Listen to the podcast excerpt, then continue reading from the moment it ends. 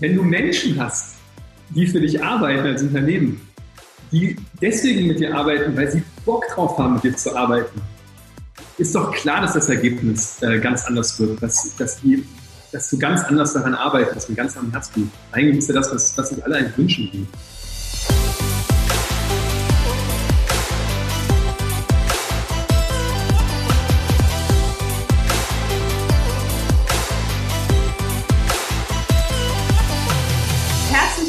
ihr Lieben, zu einer neuen Folge der Gedankendealer, deinem Format rund um das Dealen zu den besten Themen wie Business, Spiritualität, Freundschaft und vielem mehr. Mein Name ist Julie. Ich freue mich sehr, dass du heute wieder eingeschaltet hast und dabei bist. Und ich äh, sage ja immer, wir interviewen gerne Menschen, die die Welt ein Stück weit schöner machen, die entweder inspirieren oder eine sehr spannende Reise hinter sich haben oder ein Unternehmen haben, wo wir der Meinung sind, das braucht die Welt. Und deswegen freue ich mich riesig, dass ich heute meinen Gast hier begrüßen darf, Lukas Sauerschwarz. Herzlich willkommen, lieber Lukas. Ganz herzlichen Dank, Julie. Schön hier zu sein. Ich stelle dich ganz kurz ein bisschen vor, damit ähm, ihr, die zuhört oder auch zuschaut, ein Gefühl dafür kriegt, wer Lukas eigentlich ist. Wobei, ähm, ja, wer einen eigenen Wikipedia-Eintrag hat, der äh, ist auf jeden Fall schon bekannt. Ähm, ganz kurz ein bisschen zu, zu, Lukas Werdegang. Lukas hat BWL mit Schwerpunkt Wirtschaftsinformatik an der European Business School studiert, ist danach in die Konzernschiene reingegangen, hat in Führungspositionen bei L'Oreal und Spartauer Werke gearbeitet, dann äh, eine Digitalagentur aufgebaut mit über 100 Mitarbeitern, bis er 2011 sein Baby, die Venture Idea Unternehmensberatung gegründet hat. Dazu muss ich ganz kurz noch was sagen, weil das ist einfach der absolute Wahnsinn, was äh, ihr da geschafft habt. Also das Handelsblatt titelt auch mit äh, dem Satz, den fand ich total schön, als ich ihn gelesen habe, dass ihr helft, Elefanten die Angst vor Mäusen zu nehmen.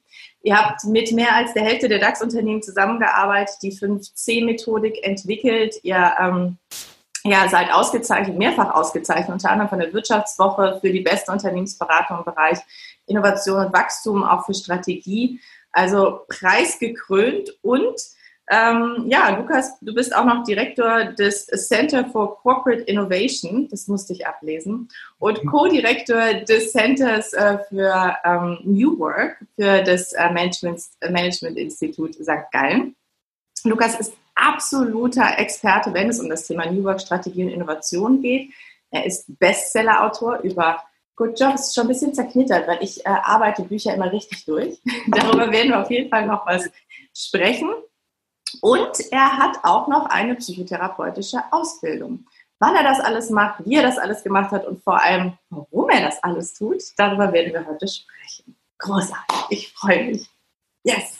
habe ich was vergessen, was dir wichtig ist, Lukas? Nein, das ist ganz, ganz wunderbar. Wobei das, ich habe vorhin noch überlegt, weil ich ja vielfach mich im Business so vorstelle mit meinen mit meinen verschiedenen so beruflichen Rollen.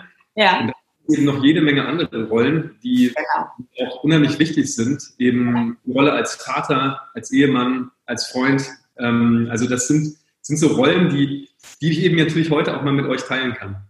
Ich finde es so schön, dass du das sagst. Ähm, wir hatten ja schon im Vorhinein darüber gesprochen, dass das wahrscheinlich eher so deswegen auch Kaffeeatmosphäre sein wird, so ein Gespräch. Ich habe jetzt ähm, meine Heldenreisenleiter-Assistenz in zwei Wochen. Hatte ich ja darüber erzählt kurz. Und dann habe ich mich gefragt beim Thema Vorstellung, weil ich es auch so gewohnt bin, mich so in einem Business-Kontext vorzustellen. Wie stelle ich mich denn vor? So, und dann war ich total überrascht, dass ich in meinen 42 Jahren gestandene Unternehmerin plötzlich so an diesem Punkt bin. Wo setze ich denn eigentlich den Schwerpunkt? Ne? Und genau diese Rollen, von denen du gesprochen hast, weil ich es auch immer komisch finde, wenn man nur anfängt mit Ich bin Mutter, ähm, Ehefrau und so. Also, aber man möchte ja ganzheitlich wahrgenommen werden und sich auch wirklich ganz zeigen. Ähm, deswegen finde ich es total schön, dass du das jetzt nochmal so mit reingenommen hast. Spannend, ja. Und ähm, sag mir mal, ähm, Lukas, wenn du, wenn wir gerade so bei, bei dem Thema Rollen vielleicht bleiben, was, ähm, wir steigen direkt richtig tief ein.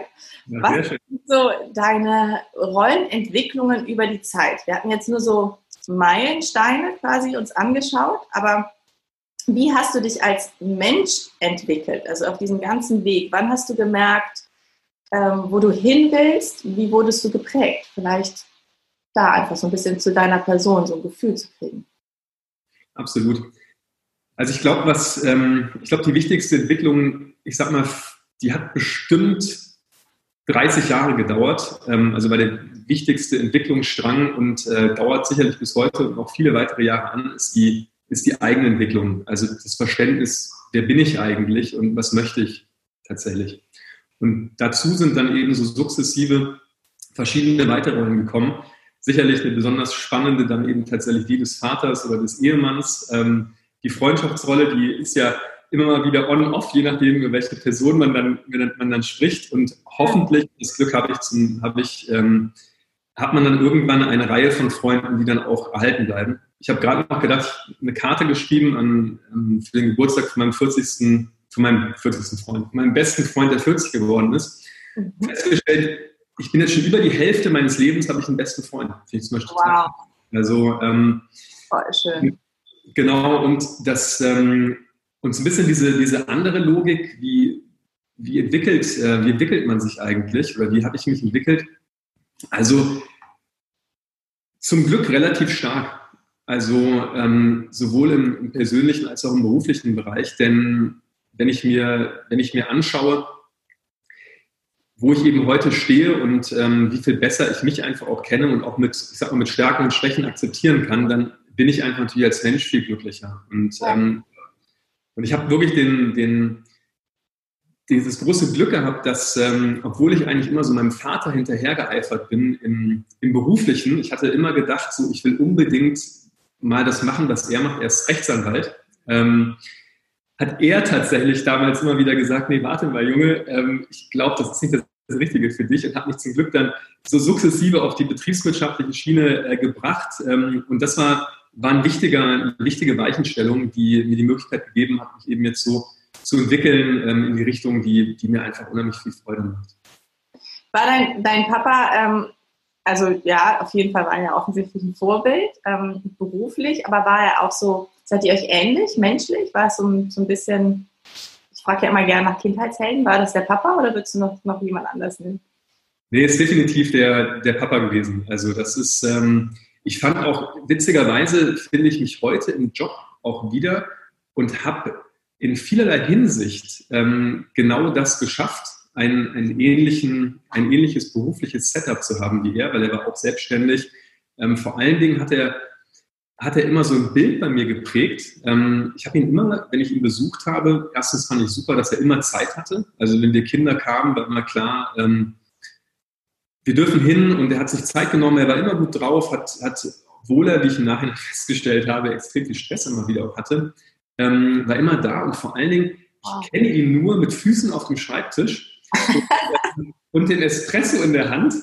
Und er saß da immer ganz entspannt, hat mit uns Kindern geredet, als, als hätte er einfach das tollste und, und, und schönste Arbeitsleben. Ich habe immer vorgestellt, Mensch, da einmal so, ich sag mal, Chef zu sein und dann hat man so, das war ja damals noch die Sekretärin, die dann den, den Kaffee mit den Keksen brachte und also ein Traumleben. Und ich bin froh, ehrlich gesagt, dass ich dann doch ähm, nicht in die Anwaltsschiene gegangen bin, das wäre jetzt für mich sagen wir, nicht so ideal gewesen. Vor allen Dingen stelle ich eben fest, dass, dass dieses Bild vom Rechtsanwalt, das ich so hatte, was ja. ich vor allem verbunden habe mit Entspanntheit und Kaffee trinken mit Füßen hoch, vielleicht auch nicht unbedingt bei allen der Fall ist.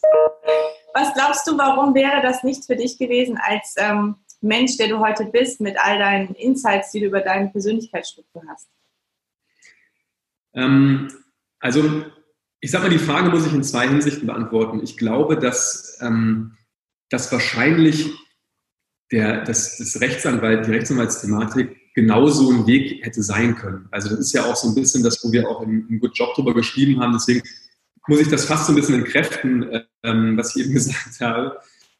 Man hat ja vielfach das Gefühl, dass dieser, dass dieser Lebenslauf ähm, etwas ist, in dem man so gefangen ist. Mhm. Ähm, ich habe einen vorgeschriebenen Weg und viele Menschen glauben, äh, jetzt zumindest statistisch gesehen, ähm, dass dieser Weg nur, nur bestimmte Richtungen zulässt. Und ähm, ich denke auch als, als Rechtsanwalt kann man, je nachdem, wie man das betrachtet, sehr kreativ arbeiten, ähm, kann eben, sage ich mal, sich selbst auch verwirklichen in verschiedenster Hinsicht. Ähm, ich persönlich finde halt die, die Betriebswirtschaftslehre insofern ganz interessant, weil von Anfang an natürlich einfach dieses Spektrum sehr breit war und vielleicht, ich sage mal, ich hätte etwas Angst gehabt, ähm, jetzt heute nicht mehr, aber vielleicht eben vor 20 Jahren, ob ich mir die ein oder andere Freiheit ähm, erlaubt hätte im, im, Ausprobieren, wenn ich jetzt Anwalt gewesen wäre. Und da bin ich schon dankbar für, einfach sehr, sehr viele Dinge ausprobiert zu haben und zu wissen, was ich eigentlich möchte. Auch wenn man so kurz kennt, ist dir sicherlich klar, dass ich jetzt frage, was du denn ausprobiert hast. Ja, okay. Viele Dinge, erzähl mal. So also, ja, nee, es ist, es ist interessant eigentlich. Ich habe das, ähm, hab das festgestellt, dass in, das ist vielleicht auch so ein, so ein, so ein Insight, den ich in die Businesswelt gefunden habe. Weil ich sag mal, heute sind die Bewerbungsgespräche vielleicht noch ein bisschen entspannter als, als früher. Ähm, vor 20 Jahren war das ja noch so eine Atmosphäre, da saßen dann die ja, die Vorgesetzten oder die potenziellen Arbeitgeber dann da, ähm, teilweise noch zu zweit oder zu dritt und haben einen dann mit äh, nicht ganz einfachen Fragen dann auch ähm, teilweise versucht, aus dem Konzept zu bringen. Und ich hatte da schon ziemlich Respekt vor und habe relativ schnell aber gemerkt, dass es eben auch Menschen sind, die da gegenüber sitzen, die teilweise genauso viel, ich sag mal, Bammel haben vor solchen Gesprächen wie, wie der Bewerber. Und eine eine Tätigkeit oder eine, ähm, eine Erfahrung, die, die zum Beispiel immer, die eigentlich teilweise 90 Prozent der Gespräche gefüllt hat, war, ähm, dass ich mal eine, eine Bar in der Düsseldorfer Altstadt geführt habe. Ich hab, war fünf Jahre Geschäftsführer von der Bar in Düsseldorf. Und ähm, klar, teilweise Vollzeit am Anfang in den Semesterferien und dann irgendwie so nebenbei. Ähm, und das war zum Beispiel immer etwas, was die Unternehmen total fasziniert hat und wo ich auch wirklich einfach so diesen, ich sag mal, vielleicht diesen Impuls den einen oder anderen mitgeben kann, sich auch durchaus mal zu trauen, ähm, über Dinge auch zu sprechen, die vielleicht jetzt nicht ganz so businessmäßig äh, an der Stelle sind, weil ich war jetzt auch unsicher, ob, äh, sage ich mal, der Ausschank von Alkohol und vielleicht auch der ein oder andere Konsum jetzt, sage ich mal, mich jetzt besser positionieren für die Stelle. Aber am Ende geht es ja auch vielfach darum, Menschen kennenzulernen. Und ich ja. glaube, dass ich als Mensch natürlich viel greifbarer geworden bin über solche Geschichten, als wenn ich jetzt irgendeinen Lebenslauf runtergerattert hätte mit dem und dem Praktikum und ähnlichem. Und ähm, deswegen ist auch so, deswegen sind auch eigentlich so, so Dinge, die, die mir viel mehr Freude machen, auch so rückwirkend ähm, eben zum Beispiel mal als Fußballtrainer gearbeitet zu haben ähm, oder, oder solche Dinge. Ähm, also und dazu, vielleicht um das einmal zu vervollständigen, sind eben, habe ich natürlich schon wie wahrscheinlich viele andere, diese, diese Frage immer in mir gehabt, welcher, welcher Weg ist so der richtige für mich? Und habe dann hab gedacht, ja, vielleicht im großen Konzern, das wäre eine tolle Geschichte. Und dann vielleicht doch lieber Mittelstand, weil ähm, es ist ja irgendwie ein bisschen persönlicher, da kann ich mehr machen. Oder vielleicht doch lieber Startup oder vielleicht doch eigenes Unternehmen, vielleicht doch dieses oder jenes und Branchen. Und ähm, ich sage mal, das, was, was nicht nur persönlich ähm, viel meinen Weg, sage ich mal, geprägt hat, ähm, beziehungsweise was, ähm, was so die Haupterkenntnis war im Persönlichen, ist auch die, die ich im Beruflichen, egal ob es um Strategie, New Work, ähm, Innovation geht, weil ich den Unternehmen auch immer weitergebe, dass man sich über das Ziel Gedanken machen sollte. Also wir haben ja im Buch Kamm der Konzerne geschrieben, das Ziel ist der Weg, um das mal so ein bisschen aufzunehmen, diese, diesen Gedanken, der Weg ist das Ziel, ja, das ähm, ist bestimmt auch richtig in vielerlei Hinsicht. Ich sehe aber einfach immer wieder, und das kann ich an meinem Beispiel am besten auch, auch für mich sehen, diesen, diesen Wunsch, möglichst viele unterschiedliche Wege auszuprobieren, ähm, in der Hoffnung, dass einer dann zum Ziel führt. Und das ist ein, ein bisschen so wie in diesem, ich weiß nicht, kennst du diese Labyrinthe aus der Kindheit, wo man so bei Mickey Mouse ähm, mit dem Stifter so durchgefahren ist, A, B, C, D, E, F, G, und dann hat man das so gemacht. Hm. Ich sag mal, ich, ich sehe, habe bei mir es gesehen, ich sehe es vor allen Dingen auch viel bei Unternehmen, egal in welchem Bereich es geht, dass man immer diesen Eindruck hat, ich muss eigentlich ganz viele Wege irgendwie da mal gehen.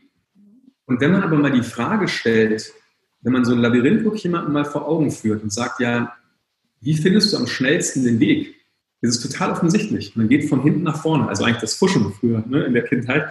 Ähm, und wir stellen fest, ich habe es für mich privat festgestellt, ich stelle es beruflich immer wieder fest, dass, ähm, dass viele einfach dieses Ziel gar nicht definiert haben. Ja. Und eher irgendwie die Hoffnung haben, dass man über verschiedene Wege irgendwann dieses Ziel findet. Ja, total spannend. Da steckt so viel drin, was du gerade gesagt hast. Ähm, weil es ist so dieses Connecting the Dot-Ding. Ne? Und ähm, ich habe bei mir halt auch, ich, ich weiß noch, dass ich irgendwie eine Zeit lang dachte, so, die Leute denken, ich bin irgendwie, weiß ich nicht, äh, ich habe eine gespaltene Persönlichkeit, weil so viele unterschiedliche Seelen in meiner beruflichen Brust geschlagen haben und weil mich so viele Dinge interessiert haben. Ich glaube, das ist aber tatsächlich durch dieses Ausprobieren findest du viel schneller zu deinem Ziel. Und ich glaube, es gibt mit Sicherheit Menschen, die das sehr schnell, sehr klar ähm, übereinander legen können, vielleicht auch mit ihrer ähm, mit ihrer Persönlichkeit oder dann auch noch mit den Skills, die du dir dann aneignest, ne, wo, das, wo das sehr geradlinig ist, sehr allein ist. Aber dann, ähm, glaube ich, auf der anderen Seite gibt es einfach Menschen, die vielseitig, ganzheitlich interessiert sind oder auch noch so in diesem Findungsprozess sind. Und dann ist es so wichtig, das fließen zu lassen und, und dem nachzugehen. Und dann plötzlich ist es so, wie, wie du es beschreibst, so ein bisschen so wie, ah, wow, da ist es, ne? da ist das Ziel. Voll schön, wie das, wie das, ich habe ganz viele Bilder im Kopf gehabt. Absolut. Ich gebe dir, ich gebe mal ein ganz konkretes Beispiel, was vielleicht auch im Kontext zu Corona ähm, total plakativ ist, das Thema Homeoffice. Ja. Ich habe gestern ein Gespräch gehabt mit, einem, mit einer Führungskraft eines großen Unternehmens und äh, die hatten natürlich jetzt wie viele Unternehmen diese Homeoffice-Lösung. Alle Teammitglieder waren, ich sag mal, zu großen Teilen oder zu lang, längere Zeit jetzt im Homeoffice und dann jetzt Zeit irgendwie einen Tag die Woche, wo sie sich treffen und so weiter. Und die haben sich mal zusammengesetzt und gesagt, okay, wie wollen wir eigentlich jetzt dieses neue Normal gestalten? Was ja. als Learnings mit? Wie war es vorher? Wie haben wir es jetzt ähm, in der Runde gemacht und so weiter? Und die Mitarbeiter hatten das Gefühl, haben gesagt, Mensch, ähm, ja, also wir sollten auf jeden Fall jetzt mehr Freiheiten haben, ähm, weil wir sehen ja, wie, wie, gut das funktioniert.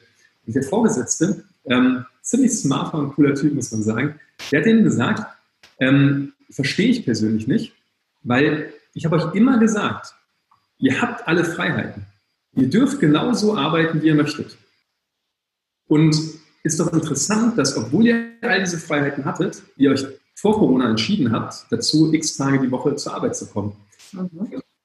Warum finde ich das so interessant? Weil es zeigt einfach, dass jetzt natürlich mit dieser Überlegung, die er da reingibt, alle mal gezwungen sind zu überlegen, was wollen sie eigentlich wirklich?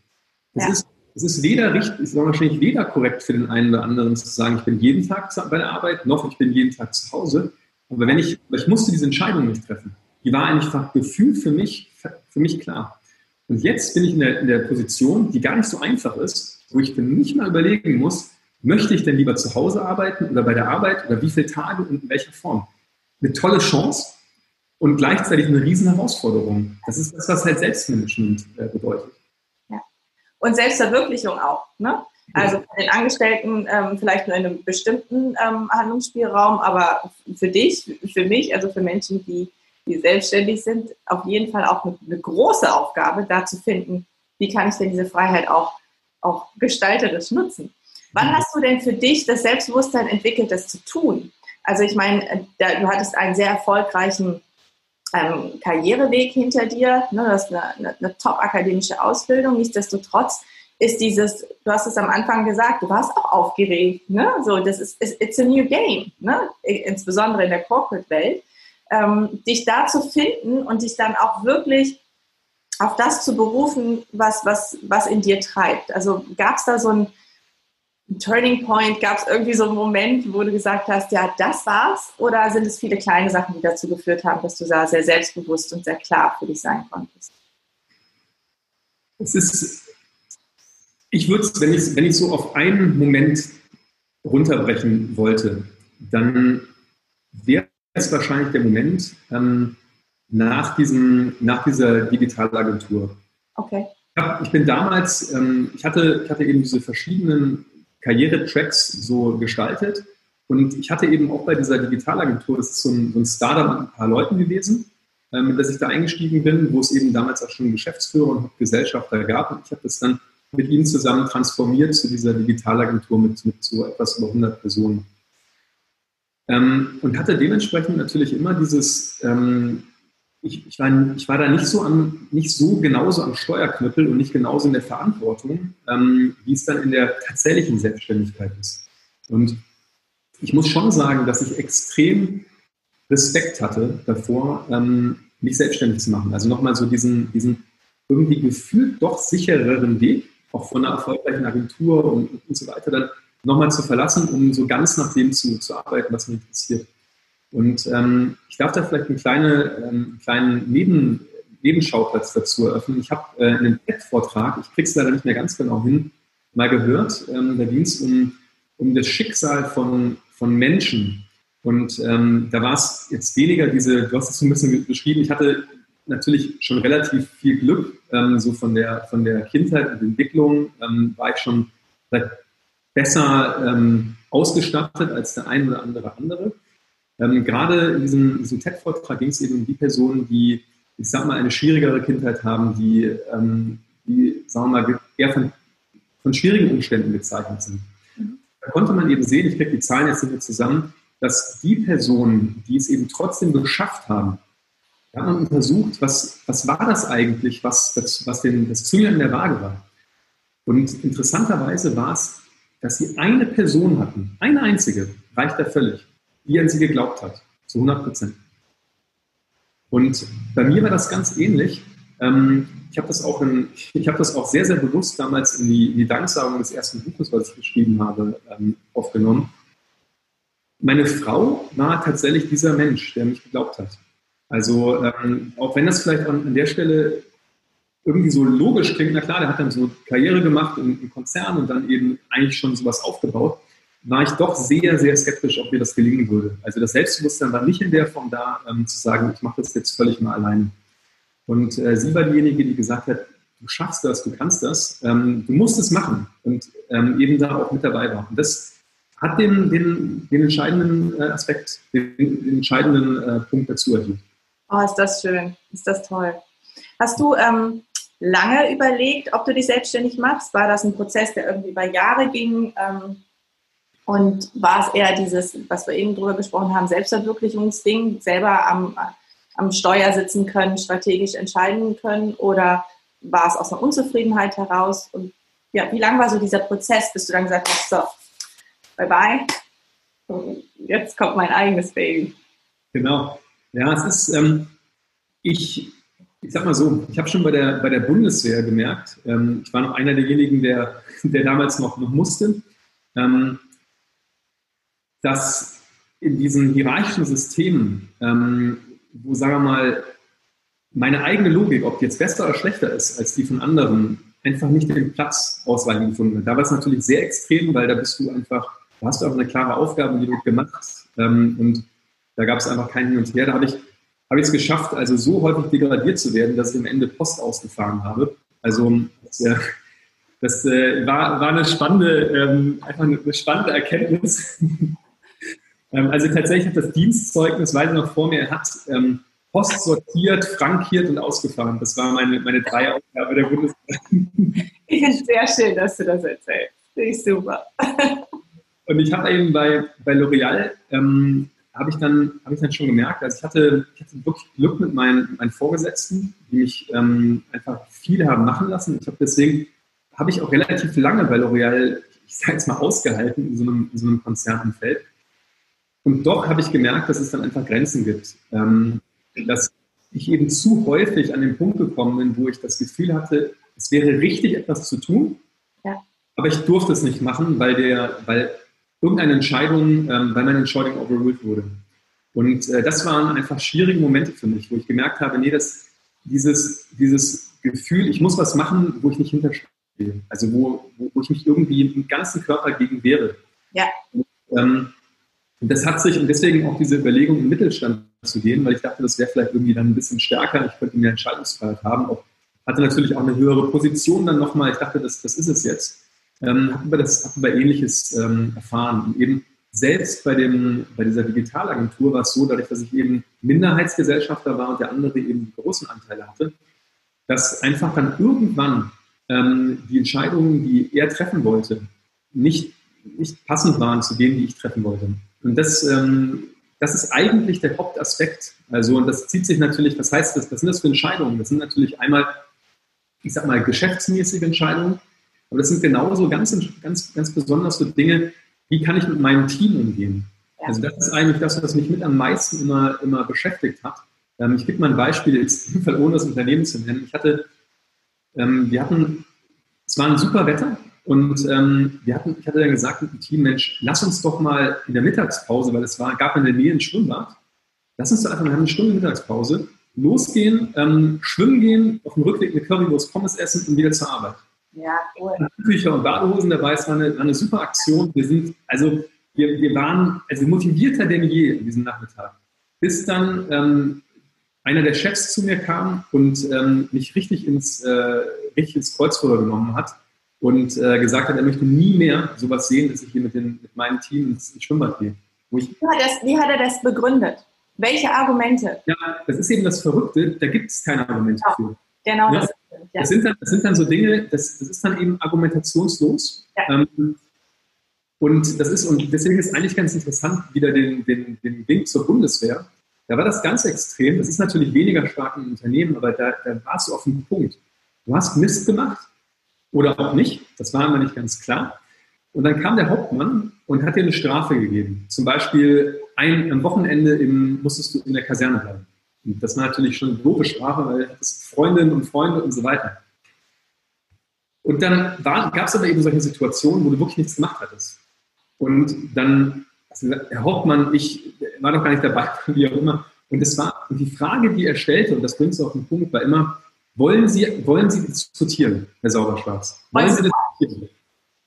Ich sage, nein, ja, so, also, das war ein Ende dann.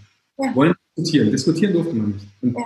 es ist natürlich jetzt die Extremform davon, aber so ein bisschen ähm, habe ich das eben in einer, in einer, abgeschwächten Form dann doch immer wieder empfunden. Und ich glaube, es, ist, es sind einfach alte Glaubenssätze. Es sind tradierte hierarchische Strukturen, die, die die selber nicht vertreten können. Und deswegen kommt auch kein Argument, weil sie sie einfach ähm, internalisiert haben und sie einfach leben. Und es gibt ihnen Sicherheit. Und dieser Sicherheitsrahmen ist das Wichtigste für sie. Und dann kommst du und bringst quasi ja eigentlich nur Unsicherheit rein. So ein bisschen, du piekst immer an diesem Ballon, ne, der eigentlich nur mit Luft aufgeblasen ist. ist ja gar nichts drin, ist ja nichts wirklich ähm, Substanzielles hinter. Und deswegen kommt das, deswegen finde ich es immer spannend dann zu hören. Und ich ähm, finde, du erkennst an, an genau diesen Beispielen, ob du ähm, eine Gründerpersönlichkeit bist. Ich hatte äh, letztens ein Interview mit äh, ähm, Jens Nachbar von der Humboldt-Universität und der hat mich nochmal das gerade. Bitte? Der macht, bringt ja gerade das Buch raus, ähm, wo ich mitgeschrieben habe. Deswegen, ja, so kommt die Connection, ja. Ja, witzig. Ich, äh, genau, habe mich auch mal interviewt und da war halt eben auch die Frage, ne, so was sind so ähm, Überschneidungen Gründerpersönlichkeiten. Das fällt mir jetzt ein. Ich habe es gestern abgeschickt. Ich müsste es eigentlich noch reinpacken, weil es sind diese du hast es so schön beschrieben, wenn sich dein ganzer Körper eigentlich dagegen wehrt. Ne? Und es ist, in der Schule heißt es dann, du hast ein Problem mit Autoritäten. Das ja. ist aber nicht. Sondern es ist tatsächlich dieses, du fragst nach dem Warum. Und wenn es tatsächlich triftige, strategische, wie auch immer, es können ja auch einfach seine, seine Haltung gewesen sein, ne? wenn er dir das hätte darlegen können, unterstelle ich dir mal, wäre auf jeden Fall eine gewisse Bereitschaft da gewesen, sich damit auseinanderzusetzen und sich das differenziert anzuschauen und gegenüberzustellen zu deinem Wertesystem. Aber wenn nichts kommt und du hast dieses, oh, dann äh, glaube ich, das ist, ist, so ein, ist so ein Gestaltungswille, sowas selber machen zu können. Ich möchte da gerne noch dranbleiben, weil du hast eine ganz tolle Sache geschrieben und dafür feiere ich dich so unglaublich. Ähm, für jetzt Venture Idea habt ihr euch vorgenommen, dass das Unternehmen euch glücklich machen soll und nicht umgekehrt. Und ich finde, das ist so die Fortführung von dem, äh, wir gehen ins Schwimmbad Pommes essen und danach sind wir produktiver. Ähm, ich muss ehrlich sagen, ich hatte das auch immer. In, ähm, ich habe ja die Agentur ein bisschen mehr über zwölf Jahre geführt und ich bin aber irgendwann mit meiner Geschäftspartnerin an den Punkt gekommen, dass wir ganz ehrlich gemerkt haben, dass wir das nicht geschafft haben. Dass wir irgendwann doch Sklavinnen unseres eigenen Ladens geworden sind, weil dann diese ganze Struktur, es waren jetzt 20 Mitarbeiter, trotzdem diese Fixkosten, das Büro, ähm, alles, was da dran hing, plötzlich wieder übergeordnete Chef war, der gesagt hat, na, wenn du nicht jetzt hier mitspielst, dann kriegst du diesen Auftrag nicht. Ähm, deswegen feiere ich euch dafür so. Erzähl mir doch mal, wie schafft ihr das? Ja, also du hast schon einen Aspekt ähm, ganz wesentlichen äh, reingebracht, die Menge an Personen. Ja. Also, wenn du mich kennengelernt hättest noch ähm, vor etwas mehr als zehn Jahren in der, dieser Digitalagentur, hättest du komplett, ich sag mal, in gewisser Weise einen Menschen kennengelernt, ähm, weil bei 100 Mitarbeitern, wir haben auch so ein bisschen dieses System versucht mit ähm, das, was jetzt heute überall so on vogue ist, ähm, eigentlich keine Hierarchien und ähm, mehr oder weniger so, so ein Level ähnliche Verdienste und also ganz viel das, was man eben heute bei Unternehmen sieht. Ich kann nur sagen, ähm, wenn du 100 Mitarbeiter hast, aber keine Hierarchien, dann hat das bedeutet bei mir, dass ich ähm, 40 Direct Reports hatte. Also es war brutal. Ähm, ich habe Tag und Nacht gearbeitet. Ich habe äh, mindestens eine Nacht die Woche durchgearbeitet. Ähm, und ich, ich, war, glaube ich, keinen kein Tag vor Mitternacht zu Hause. Ähm, dieses Learning, was ich da eben mitgenommen habe, das habe ich sehr bewusst eben bei Venture Idea aufgebaut. Und ähm, das ist nicht immer einfach, weil, genau was du sagst, es ist so drin im Menschen, oder glaube ich, mein Richard David Precht schreibt ja auch gerade drüber in seinem neuen Buch, ähm, dieser Wunsch nach, nach Wachstum. Ähm, und klar, wenn du plötzlich erfolgreich bist und du könntest eigentlich mehr verdienen, mehr Erfolg, mehr was auch immer, das ist ja irgendwie immer so, so verbunden, dann musst du halt mehr Mitarbeiter einstellen. Und ja. was eigentlich noch extremer ist dieses, ich habe das Gefühl, dass ich mich teilweise auch selber, und ich sehe das auch bei anderen, ähm, so identifiziert habe damit oder so fast schon gebrüstet habe damit, ich habe so und so viele Mitarbeiter. Das ist so das, das Tollste, was es gibt. Ich habe 100 Mitarbeiter, ich habe 200, ich habe was ich was. Und ähm, ich persönlich freue mich total sagen zu können, wir sind vier. Ja. Und ähm, wir waren fünf. Genau, das ist ganz interessant, weil, der, ähm, weil du ja eben auch irgendwie davon ausgehst, du gehst wie so eine Ehe ein eigentlich. Das ist so eben so wertvoll, dieser, dieser Kreis. Ja. Auch da, also können wir gerne mal drüber sprechen, ist eben auch immer die Frage, ähm, bis wohin macht es eben auch Sinn? Also es, es, geht ja eben darum, gerade wenn das Unternehmen dich glücklich machen soll als Team, ähm, das hat ja auch schon, war ja auch bei Big Five for Life so ein bisschen beschrieben, ähm, musst du eben auch Personen haben, die ähnliche Wünsche und also zumindest, ich sag mal, komplementäre äh, Wünsche und Ziele auch mitbringen, damit es funktioniert. Da merkst du auch schon, ist so ein bisschen auch die, die Grenze da klar. Das wäre mit zehn Personen deutlich schwieriger. Und es wäre auch mit zehn Personen schon deutlich schwieriger, diese Wünsche zu erfüllen. Denn um mal einfach ein ganz banales Beispiel da, da reinzubringen, wenn du an, an Bedeutung und Erfolg wächst als Unternehmen, also dass die Nachfrage steigt, aber das Angebot gleich bleibt, genau. passiert ja eins, du bist einfach in einer, ich sag mal, besseren Position. Du kannst dir plötzlich aussuchen, mit wem du arbeiten willst. Du kannst dir aussuchen, welche Projekte du machen willst. Ähm, du hast andere Freiheiten, die du durchsetzen kannst und so weiter. Also, und ähm, das nutzen wir sehr bewusst. Und ähm, da ist natürlich immer so diese, diese, Frage des Kunden, ja super, ihr habt ein tolles Leben, was mit uns ungefähr. Aber das Interessante ist doch, wenn du Menschen hast, die für dich arbeiten als Unternehmen, die deswegen mit dir arbeiten, weil sie Bock drauf haben, mit dir zu arbeiten, ist doch klar, dass das Ergebnis äh, ganz anders wird, dass, dass, die, dass du ganz anders daran arbeitest, mit ganz anderem Herzblut. Eigentlich ist ja das, was, was sich alle eigentlich wünschen würden. Ja, und ähm, deswegen auch, ähm, als wir vorher mal gesprochen haben, oder ich weiß nicht, ob ich es gelesen habe irgendwo bei dir, ähm, ist euer Auswahlprozess sehr intensiv. So, ja. Also man muss wirklich dranbleiben. Ähm, es ist nicht das klassische Einstellungsgespräch. Denn du brauchst natürlich solche Leute, die dieses Mindset auch mittragen oder verstehen wollen. So, also ich erinnere mich zum Beispiel, dass ich immer sehr, wie sagen, Free Spirit mäßig sehr viel geteilt habe. Also diese äh, absolut äh, authentisch nahbare, verletzliche Führungskraft spätere, zweite Hälfte, würde ich sagen. ja, wenn ich das mal äh, aufteile. Ähm, aber ich hatte auf jeden Fall auch Mitarbeiterinnen, die wollten so nicht geführt werden. So, also denen war das alles zu viel.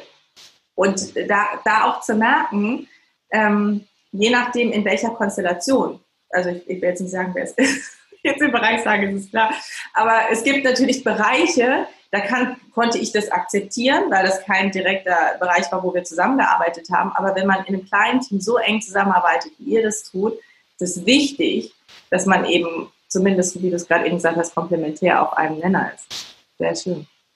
Wieso von fünf auf vier?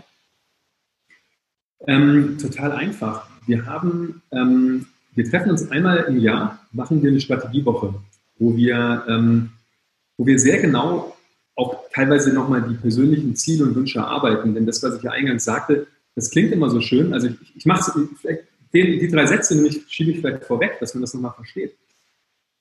Wenn wir, wenn du sagst, ähm, nicht, dass, nicht die Mitarbeiter dienen dem Unternehmen, sondern das Unternehmen dient den Mitarbeitern. Ich habe es übrigens dann später mitbekommen, dass das gar nicht so eine tolle Erfindung von mir war, sondern von Friedrich Bergmann. Aber gut, ist, äh, das äh, kann ich ihm die, die Credits geben für. Ähm, und dann heißt das ja eins, wenn das Unternehmen den Mitarbeitern dient und der Erfüllung der persönlichen Wünsche und Ziele, dann musst du ziemlich genau wissen, was sind, die, was sind denn eigentlich diese persönlichen Wünsche und Ziele? Und am Anfang war das wirklich ein schwieriger Prozess, weil du bist so geprägt auch von dieser klassischen Arbeitswelt, ähm, dass da so ganz banale Dinge auch dann so, so kommen, wie ähm, ich möchte mit großen Kunden arbeiten, ähm, bekannt sein. Ne? Also, äh, so, ja, so, so, klar, weil irgendwie, das muss sich erstmal entwickeln. Und da hat mir eben auch die psychologische Ausbildung sehr geholfen, wo wir eben durch sehr, sehr viel einfach auch, äh, einfach psychologisch äh, mit, mit, uns als Team, mit mir genauso, ähm, gearbeitet haben. Und teilweise haben wir einfach, da muss man sagen, tagelang ähm, uns einfach nur damit beschäftigt, ähm, was wollen wir eigentlich? Ähm, weil die einfache Übung ist eigentlich dann, diese Wünsche zu erfüllen, verhältnismäßig. Viel schwieriger ist es, ähm, zu verstehen, was du möchtest. Und in diesem, in, diesem, in diesem Prozess haben wir eben auch festgestellt, dass der, der Alex, der eben im Team war, ähm, einfach was ganz anderes wollte. Das hat sich eben, ähm, das ist auch neu einfach dazugekommen. Insofern, der hat, ähm, wir haben irgendwann festgestellt, dass wir, dass wir uns sehr bisschen stärker in diese New Work-Richtung entwickeln wollen, dass wir Lust haben, eben auch das nochmal stärker zu teilen. Du wirst es wahrscheinlich wunderbar nachvollziehen können. Wir haben gesagt, da waren zwei dann dabei, Lisander und er, die gesagt wir wollen irgendwann einen Podcast machen super, habe ich gesagt, dann los. Ja? Und dann haben die einen, ähm, einen tollen Podcast gemacht, wie ich finde, ähm, so ungefähr ein Jahr lang. Und dann kam Alex zu mir und hat sich dann in diesem, in diesem, ähm, diesem Strategieprozess äh, oder Wunschprozess dann so gezeigt, der wollte einfach gerne ähm, vier, fünf Tage in der Woche Podcast machen. Also ähm, das ist natürlich bei einem Fünf-Mann-Team, was Strategieberatung macht, etwas schwierig. Ähm, und dementsprechend war dann auch klar, entweder er, er ist bereit, ähm, sage ich mal, da einen Kompromiss zu gehen, weil es geht ja eben nicht nur darum, dass seine Ziele erreicht werden, sondern ja alle unsere Ziele möglichst, möglichst stark. Ähm, oder wir müssen einfach eine Lösung außerhalb von Venture Idea ähm, suchen oder er muss sie, muss sie suchen. Und ähm, wir haben dann einen längeren Prozess eben auch gemacht, wo wir das eben so überprüft haben und gecheckt haben, wie funktioniert das für uns alle. Und am Ende ähm, war klar, nee, es macht für ihn viel mehr Sinn, außerhalb Venture hier zu arbeiten. Und er hat dann ähm, mit Xing ähm, den New Work Stories Podcast ähm, aufgebaut, ähm, macht den ja auch aktuell und ähm, baut bei der Neuen Osnabrücker Zeitung das Podcast-Geschäft auf. Plus noch einige Innovationsthemen. Also merkst du, wie, wie blöd wäre es gewesen, wenn er bei uns geblieben wäre. Ja. Und ähm, ich bin mit ihm, also wir sind alle mit ihm total eng noch äh, in Kontakt. Ähm, wir treffen uns auch und es ist total schön zu sehen, dass eigentlich diese freundschaftliche Ebene, äh, die mir immer sehr wichtig war im, im Beruflichen, also auch wenn es vielleicht komisch klingt, ähm, ich, ich mag es total gerne mit Freunden zusammenzuarbeiten. Ähm, und eben aus Kollegen können auch Freunde werden über die Zeit. Das ist eigentlich die Erkenntnis. Ähm, dieser freundschaftliche Aspekt, der, der, darf durchaus bleiben, auch wenn das Berufliche sich mal trennt. Also für mich klingt das gar nicht komisch, weil ähm, egal, auch wenn ihr es schafft, äh, eine Vier-Tage-Woche zu haben oder weniger zu arbeiten, verbringst du trotzdem sehr viel im beruflichen Kontext. Und mit wem ist das schöner, als mit Freunden zu arbeiten oder Arbeitskollegen dann zu Freunden zu machen? Und ich finde es ähm, großartig, dass ihr das regelmäßig jedes Jahr macht im Rahmen eurer Strategiewoche. Denn genau das, was du gerade beschrieben hast, ist ganz natürlich, dass es passieren kann, dass sich Wünsche und Ziele verändern können. Und nur wenn wirklich auch so ein, so ein fruchtbarer Rahmen dafür geschaffen wird, wo sich sowas zeigen darf, weil die anderen es auch aushalten können, dass vielleicht da einer sitzt, kann ja auch passieren, der sagt, du, ich merke einfach, da verändert sich was in mir, ich weiß jetzt gerade gar nicht, was es ist, aber irgendwie brenne ich nicht mehr so für die Sache. Ne? Mhm. Und so wie du das beschreibst, wäre das dann genau der Rahmen, wo ihr sagt, okay, dann lass uns doch mal gemeinsam äh, hinschauen und daran arbeiten und es ist alles okay, so nach diesem klassischen psychotherapeutischen äh, Haltung heraus, du bist okay, ich bin okay und ähm, wir müssen hier nichts festhalten, sondern wir können einfach weich und offen bleiben. Ne? Also ich finde es sehr, sehr wertvoll. Wann hast du deine psychotherapeutische Ausbildung gemacht? Und war das einer der Gründe oder hast du nachher gemerkt, oh, wie cool, ich kann das dafür nutzen? Nee, ich habe das, äh, hab das parallel gemacht. Ich überlege gerade, ich habe äh, Venture E gegründet, dann, also vor zehn Jahren ungefähr, und habe dann so vielleicht zwei, drei Jahre später habe ich die Ausbildung begonnen. Ähm, auch wirklich gar nicht, also mich hat Psychologie und auch Psychotherapie immer schon interessiert, aber es war eigentlich auch ein viel banalerer Grund, der mich dann am Ende da reingebracht hat, weil die Mutter von meiner Frau ist Psychotherapeutin. Und ich habe einfach diese Gespräche mit ihr immer so, so wertgeschätzt und so spannend gefunden, dass ich dachte, Mensch, irgendwie mich fasziniert das so. Ich, ich mache es auch. Und ähm, das ist wiederum dann das Schöne, dass in so einem Kontext von einem Unternehmen, wo du eben dann diese Freiheit eben auch hast, weil klar, das ist eben auch dann Arbeitszeit teilweise, die du eben dann, äh, dann auch aufwenden musst. Ähm, und ich hatte aber immer das Gefühl, dass diese Arbeitszeit wirklich gut genutzt ist. Also dass ähm, der Mehrwert eben auch für die Firma, was, was dann eben auch reinkommen kann, ähm, sehr, sehr, sehr, sehr relevant ist. Ähm, weil am Ende, wenn halt Wünsche und Ziele äh, und Persönlichkeit das Unternehmen treiben, gibt es eigentlich nichts Wichtigeres, als der Persönlichkeit auf den Grund zu gehen. Ja. Lass uns mal über das Thema New Work sprechen. Mhm, gerne. Ja, so eine Formulierung, äh, dass es vieles verschlimmbessert. Vielleicht ähm, erzähl noch mal so ein bisschen, wie verstehst du New Work, den ganzen Hype, den ganzen Trend und ähm, wie stehst du dazu? Ja, also New Work ist ja, das ist eigentlich in gewisser Weise total schade, weil es ein, ein Wort ist, wo man sich immer wieder überlegen muss, und die Agilität. Ähm, nutze ich das Wort eigentlich oder nicht, weil es einfach so ein, so ein Buzzword geworden ist, was mit, mit einigen positiven, aber mit vielen negativen Themen auch verbunden wird. Also ähm, am Ende ist es ja so ein Sammelsurium für all das, was man mit, mit neuer Arbeit oder neuen Logiken der Arbeit ähm, versucht zu verknüpfen. Und das ist auch so ein bisschen die Herausforderung, weil es gibt da keine so klare Definition und ähm, viele verbinden es sehr stark mit dem Arbeitsplatz, ähm, manche mit Flexibilität, manche mit Empowerment, manche mit was auch immer. Für mich ist es, ähm, ist es relativ einfach. Ähm, wir haben das ja bei, wir haben den Titel vom, vom Buch Job deswegen gewählt, weil wir gesagt haben, das Ziel für mich ist, egal ob es dann New Work heißt oder nicht, dass der Mitarbeiter das Gefühl hat, einen guten Job zu haben. Einfach, weil ich, weil ich nicht nur ich der festen Überzeugung bin, sondern dass durch etliche Studien belegt wurde, dass wenn jemand das Gefühl hat, einen guten Job zu haben, er auch einen guten Job macht. Mhm. Alleine, ich war eine Studie auch äh, von, von Harvard, die nochmal gezeigt hat, dass sogar dass man das sogar statistisch zeigen kann, dass ein glücklicher Mitarbeiter 31 Prozent produktiver ist. Finde ich schon beeindruckend. Und ähm, die Frage ist natürlich dann immer nur, was sind die Hebel?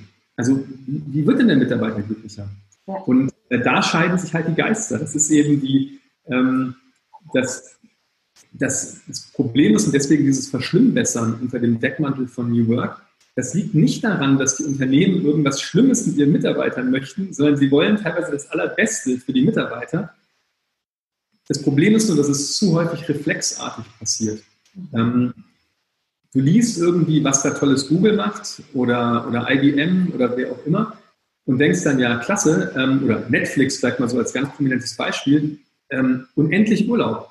Wow, das hört sich ja, also das hört sich ja fast schon utopisch an, Stellt euch vor, ich würde meinen Mitarbeitern endlich Urlaub geben. Das muss doch der Hammer sein. Also da, da kriege ich doch jeden. Ja.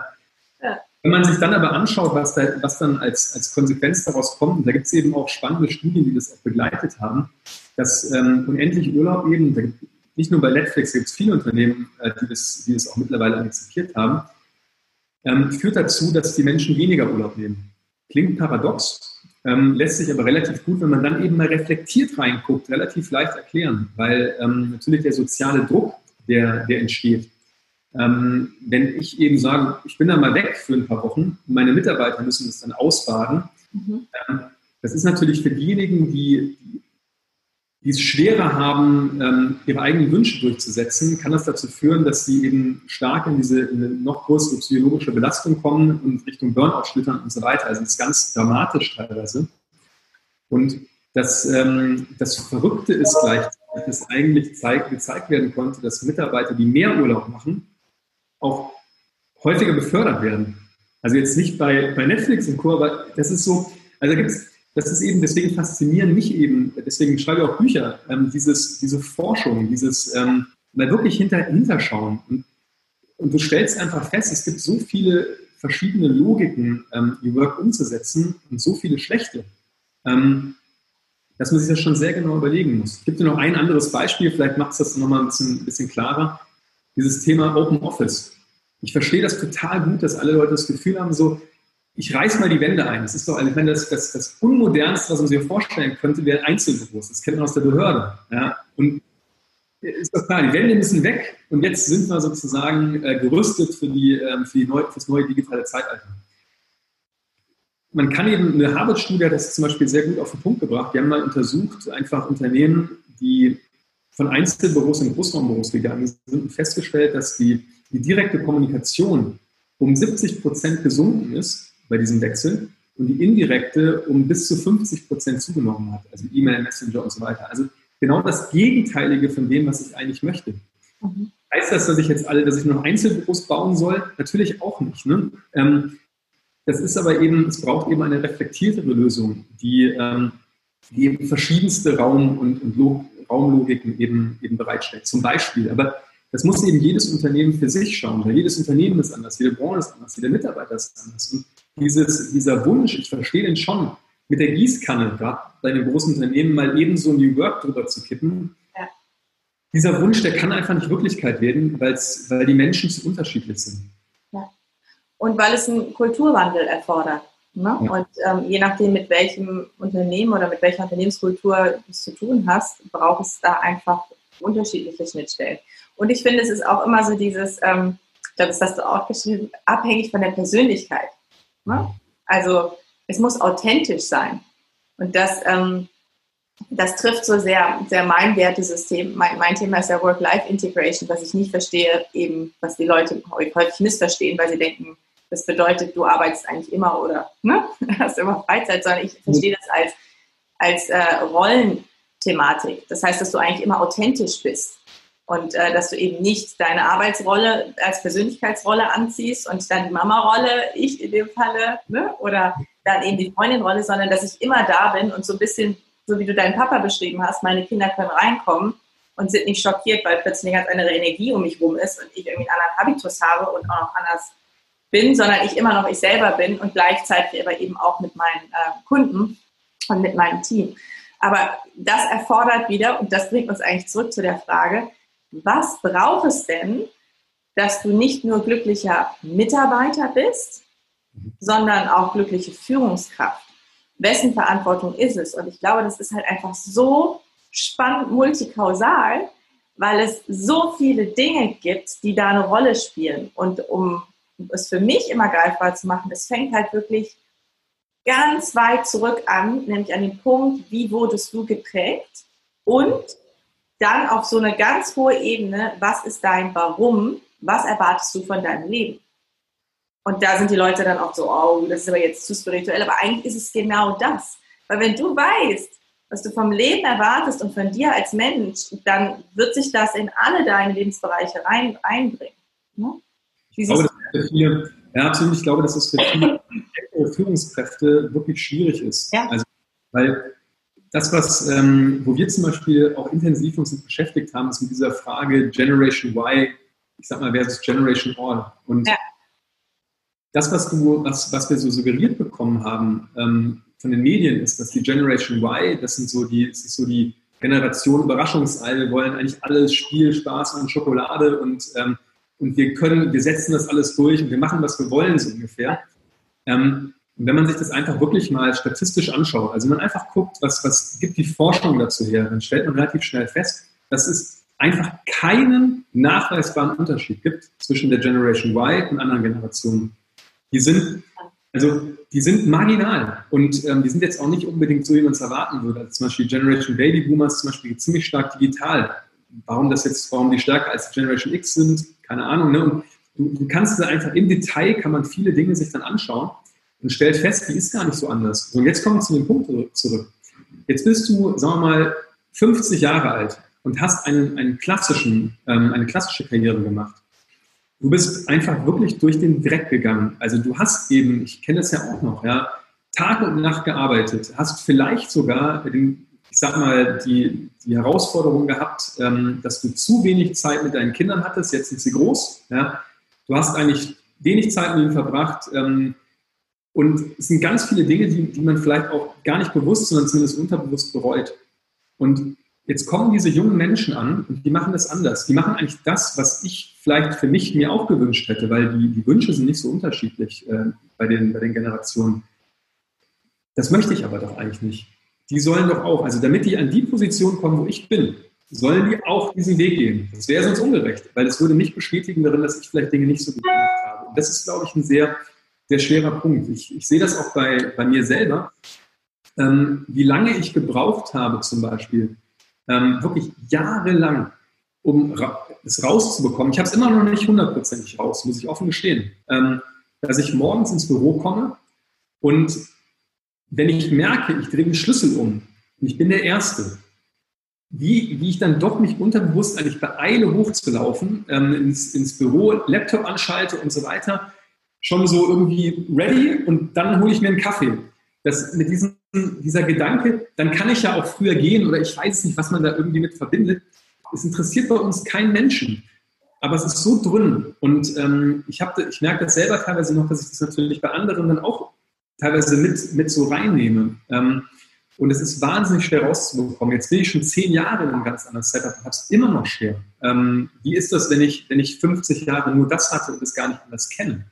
Also das ist, äh, da, da braucht es, glaube ich, auch Verständnis gegenüber den, den Menschen, die, die eben in dieser Situation sind. Ja, ja. Oh, es ist so toll, dass du das so offen von dir teilst. ähm, und ich glaube, es braucht ähm, Verständnis und Mitgefühl auch für den Weg, den sie gegangen sind.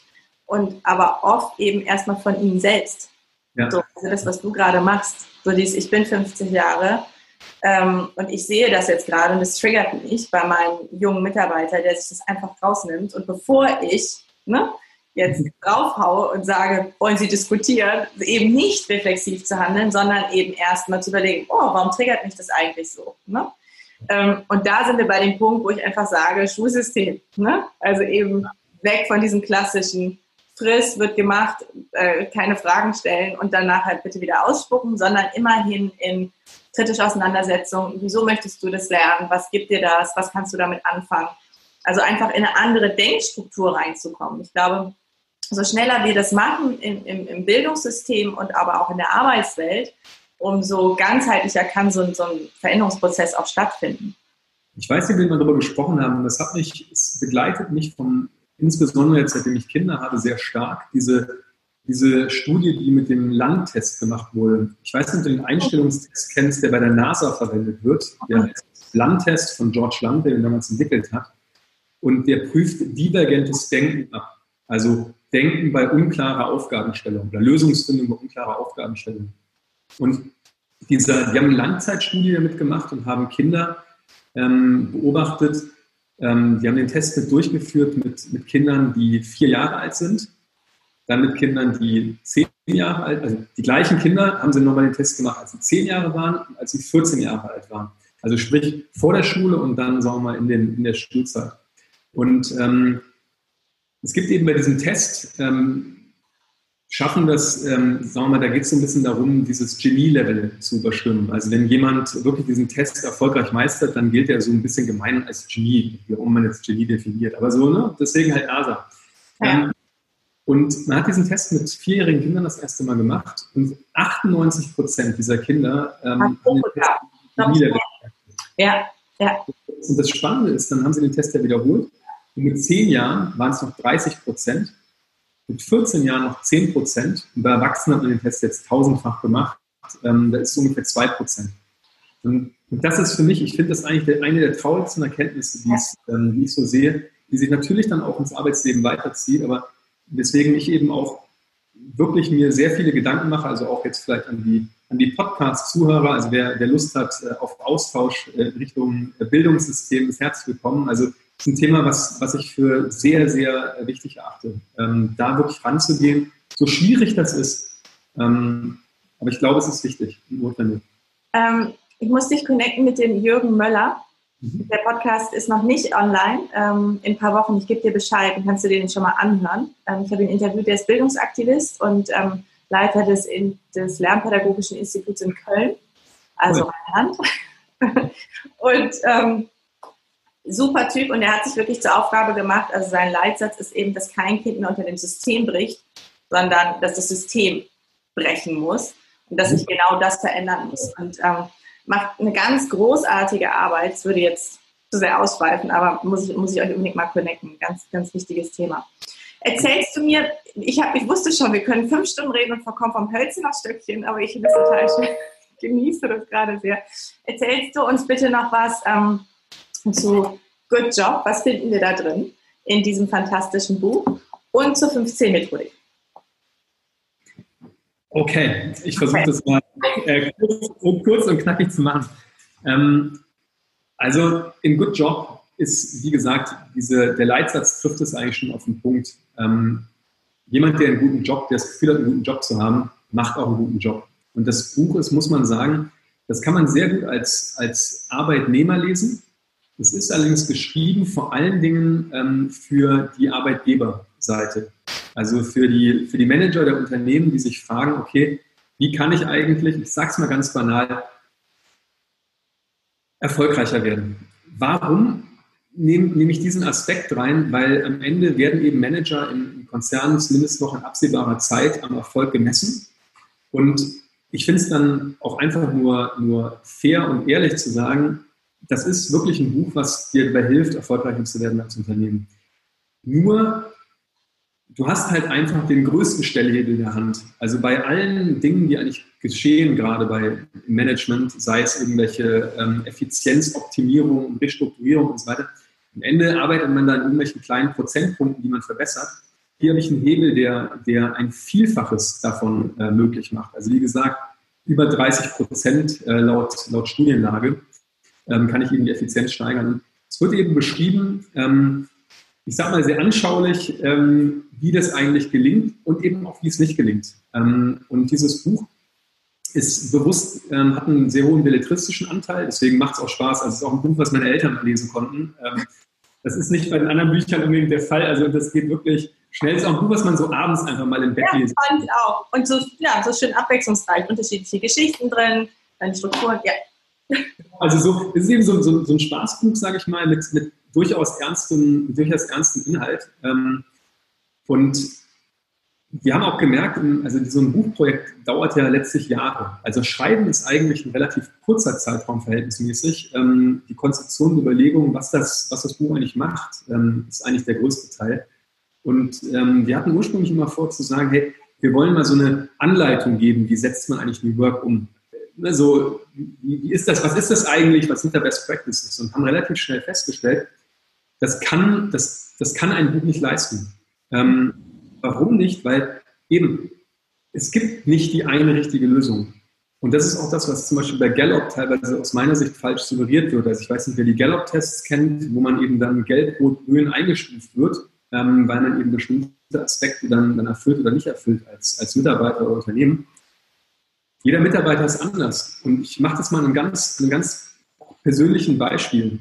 Ähm, mein Arbeitstag ist der wirklich, ich sag mal, eigentlich so klassische Arbeitstag eines, eines Arbeiters, wie man sich so denken würde. Ich fange um 9 Uhr morgens an und arbeite bis 5.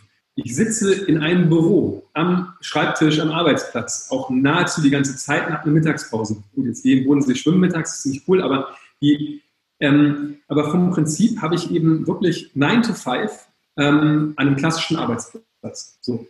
Äh, bin ich jetzt New Work? Ich habe sogar häufig eine Krawatte an. Also, ich meine, was sehen in dem Bild? Ich, so, und meine Mitarbeiter, meine, meine Partner sind komplett gegenteilig. Ähm, die arbeiten wann, wie, wo sie wollen ähm, und haben eigentlich auch keinen richtigen Schreibtisch und ne, so wie man sich das so vorstellt. Sind die jetzt mehr New Work als ich? Hm. Das ist eben, und da kommst du eben runter äh, auf diesen Punkt, es geht nicht darum, die Krawatten abzunehmen oder Turnschuhe anzuziehen oder sonst irgendwas, sondern es geht um die Frage zu stellen, was brauche ich für mich? Und dadurch, dass es so individuell ist, kann es nur darum gehen, eine Bandbreite an Möglichkeiten aufzuzeigen, wie ich eigentlich den Arbeitsplatz, ähm, meine Führung, ähm, mein, mein Recruiting und so weiter aufsetzen möchte, ähm, um daraus das zu finden, was für mich als Unternehmen in meiner Branche, meine Mitarbeiter etc. passt und das eben reflektiert zu tun. Das ist der, der, die Überlegung des Buches.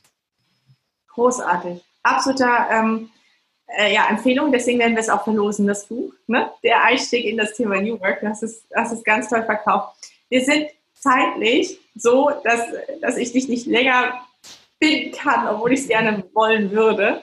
Ähm, kannst du uns noch sagen, ob es irgendwas gibt, auf was du aufmerksam machen möchtest? Ähm, du als untriebiger Mensch und auch als Mensch mit einem großen Verantwortungsgedanken, gibt es irgendein Projekt oder irgendwas, wo du sagst, Leute, guck da mehr hin, das ist mir jetzt gerade ein Anliegen. Darauf möchte ich noch mal ein bisschen mehr Sichtweise lenken.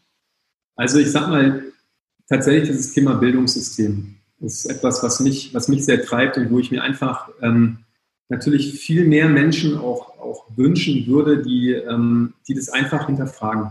Und das, ähm, das zieht sich eben genau von, von der Ausbildung dann tatsächlich bis in die Unternehmen herein. Also dieses, ich sag mal, kritisch bleiben ähm, und, und überlegen, ob das eigentlich so sinnvoll ist, was da, was da passiert. Wir haben nicht umsonst den Untertitel gewählt, ähm, Neue Impulse für eine absurde Arbeitswelt, denn sie ist sehr absurd. Und sich auch zu trauen, ähm, sagen wir mal, für sich selbst mal festzustellen, das ist, das ist nicht ich bin irgendwie falsch, sondern vielleicht das System, in dem ich mich bewege. Und äh, vielleicht bin ich total richtig ähm, und ich brauche einfach nur das andere System. Also eben, genau nach dem Motto, ich bin okay, du bist okay. Also das äh, kann ich nur so als sicherlich äh, Herzensnachricht und Botschaft äh, allen mitgeben.